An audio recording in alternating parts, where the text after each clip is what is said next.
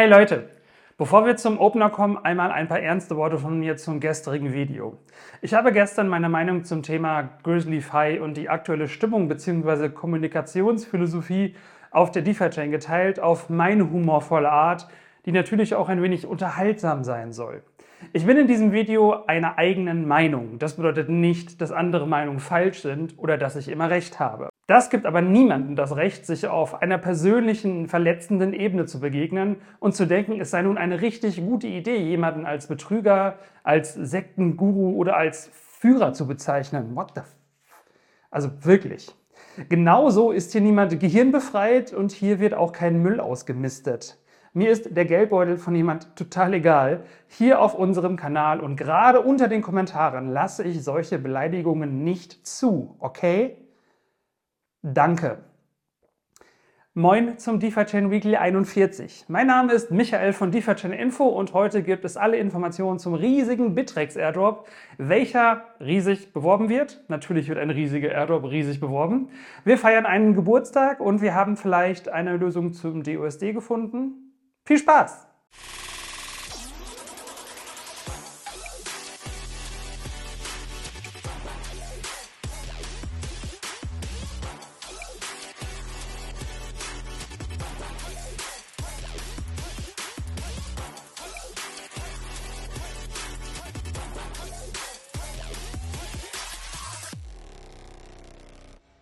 Ohne Clickbait heute mal direkt ins Thema. Der wunderbare Staking Freezer auf der DeFi-Chain feiert seinen ersten Geburtstag.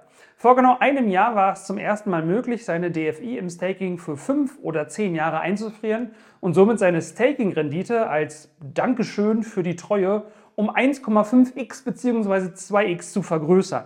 Ich habe auch einen Großteil im Freezer und bin sehr glücklich darüber. Allerdings würde ich das heute so nicht mehr machen, da sich die steuerliche Behandlung von Staking schlicht geändert hat. Wie schaut es bei euch aus? Sind eure DFI im Freezer oder wie ist dort so die Stimmung? Schreibt mir mal einen Kommentar.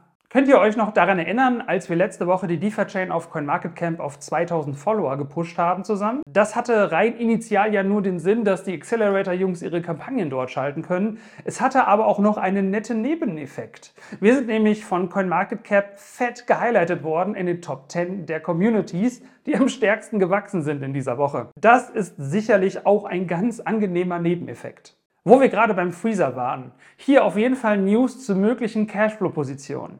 Die beiden Stablecoin-Pools DUSDC bzw. DUSDT und DUSD sind nun auch handelbar. Ihr bekommt also dort nicht nur feine Renditen im Liquidity Mining, sondern könnt auch dort nun handeln, was das Zeug hält mit bekannten Herausforderungen natürlich. Ab 5 Millionen USD im Pool sollte das laut Proposal möglich sein.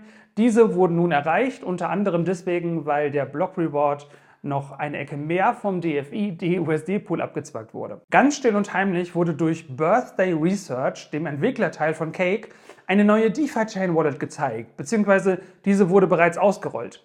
Wir haben ab sofort einen wunderschönen Dark Mode und ein komplett neues Design, was mir super gefällt. Im Laufe der Zeit werden die anderen Teile der Wallet ebenso ein neues Design bekommen. Bis jetzt hat sich nur der erste Eindruck und die Startpage geändert. Sieht auf jeden Fall deutlich erwachsener aus, richtig nice.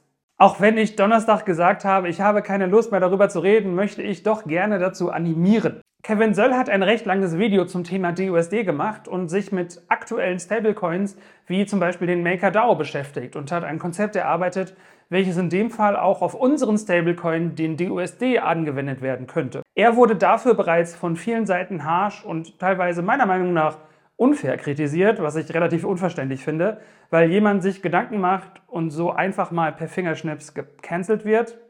Ist irgendwie ein bisschen lame. Aber auf Reddit kann gerne weiter diskutiert werden. Und mal allgemein, nicht jeder ist perfekt und nicht jede Lösung ist eine Lösung.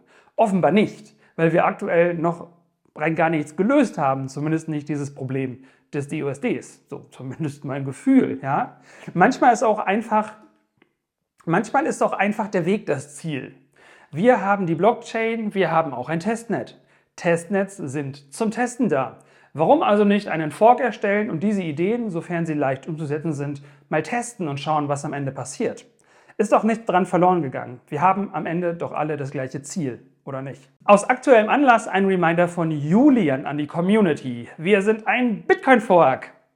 Was soll uns das sagen? Ganz klar, die Kryptographie basiert auf eben jenem Standard von Bitcoin, welches sich als längste Blockchain, also zumindest zeitmäßig als längste Blockchain der Welt etabliert hat. Und demnach ist das ein Vorteil, den wir in den Zeiten der Hacks, Bugs und Exploits zeigen können. Natürlich nur insofern, wenn wir selber keine neuen einbauen.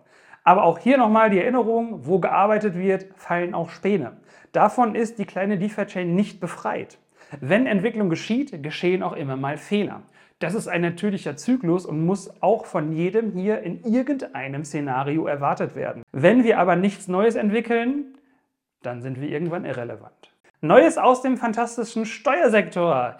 Chain.report bietet sich laut eigenen Aussagen nun auch als volle Steuerlösung für die DeFi-Chain an, inklusive Autosynchronisation bei mehreren Wallet-Adressen, Full Nodes, D-Tokens und Liquidity Mining und Votes.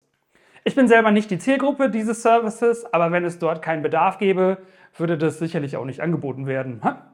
Nach dem Cake-Steuerreport, DFI Tax und Coin-Tracking bei der DFX immer wieder gut, neue Lösungen zu haben. Frisch aus der DeFi-Chain NFTs-Bäckerei präsentieren sich neue Jellyfish-Coins, Jellyfish-Tanks oder einfach nur Jellyfishes. Dies sind nicht nur hübsche und kreative NFTs, die ihr aktuell noch vielleicht haben wir irgendwann mal bald unseren eigenen NFT-Markt, bei OpenSea sammeln könnt. Nein, ihr bekommt an der Stelle auch noch einen regelmäßigen Cashflow, da mit dem Erlös Masternodes erstellt werden und diese Rewards werden eben auf die Käufer der NFTs verteilt. Happy Shopping also! So, nun zum Aufhänger der eigentlichen Weekly. Es gibt einen riesigen Airdrop bei Bittrex. Über 20.000 DFI werden kostenlos an die Nutzer und Follower von Bittrex und DeFi-Chain verteilt.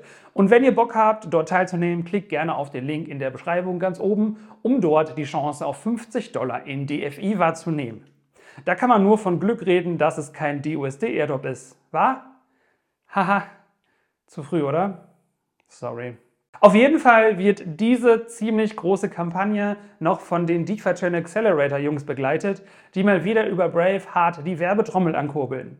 Hier wird sich also auch im Bärenmarkt ziemlich angestrengt, neue Nutzer ins Ökosystem zu holen und nicht den Kopf in den Sand zu stecken.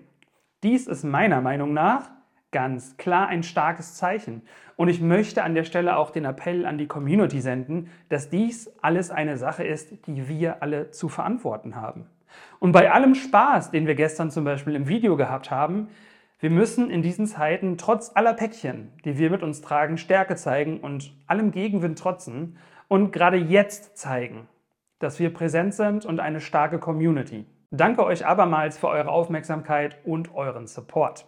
Abonniert gerne DeFi-Chain Info für kommende neutrale und konstruktive Themen rund um das Thema DeFi-Chain. Diese Woche steht ein Twitter Space an und ein Tech Talk. Freut euch also auf kommende Zusammenfassungen in Deutsch über diese beiden Events. Habt einen schönen Wochenstart. Ciao!